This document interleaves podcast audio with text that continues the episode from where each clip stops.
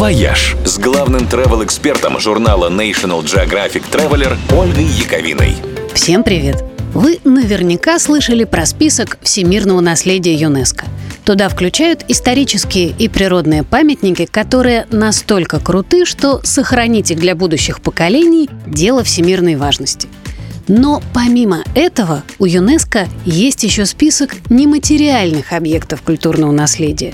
В него включают особенно интересные традиции и ритуалы. В этом списке, к примеру, неаполитанская пицца, китайская каллиграфия, японский театр кабуки и индонезийская роспись по ткани батик. Есть в нем и российские пункты – Особо ценными признаны, например, образ жизни староверов Забайкалья и якутский национальный эпос «Аланхо», легенды о богах и героях, которые исполняют на праздниках сказители Аланхасуты. А на прошлой неделе список ЮНЕСКО пополнился еще одним нематериальным пунктом.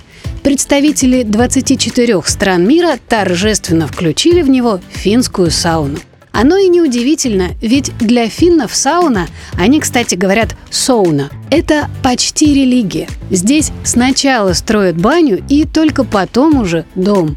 На 5 миллионов населения Финляндии приходится около 3 миллионов саун. Они есть даже в автобусах кабинках горнолыжного подъемника, на колесе обозрения в центре Хельсинки и в здании парламента. И зачастую встречи с иностранными дипломатами проводятся именно в бане. В финском языке даже есть выражение «сауна майори» – «после сауны». Оно означает особое состояние души и тела, когда не хочется торопиться, а хочется побыть в тишине и покое.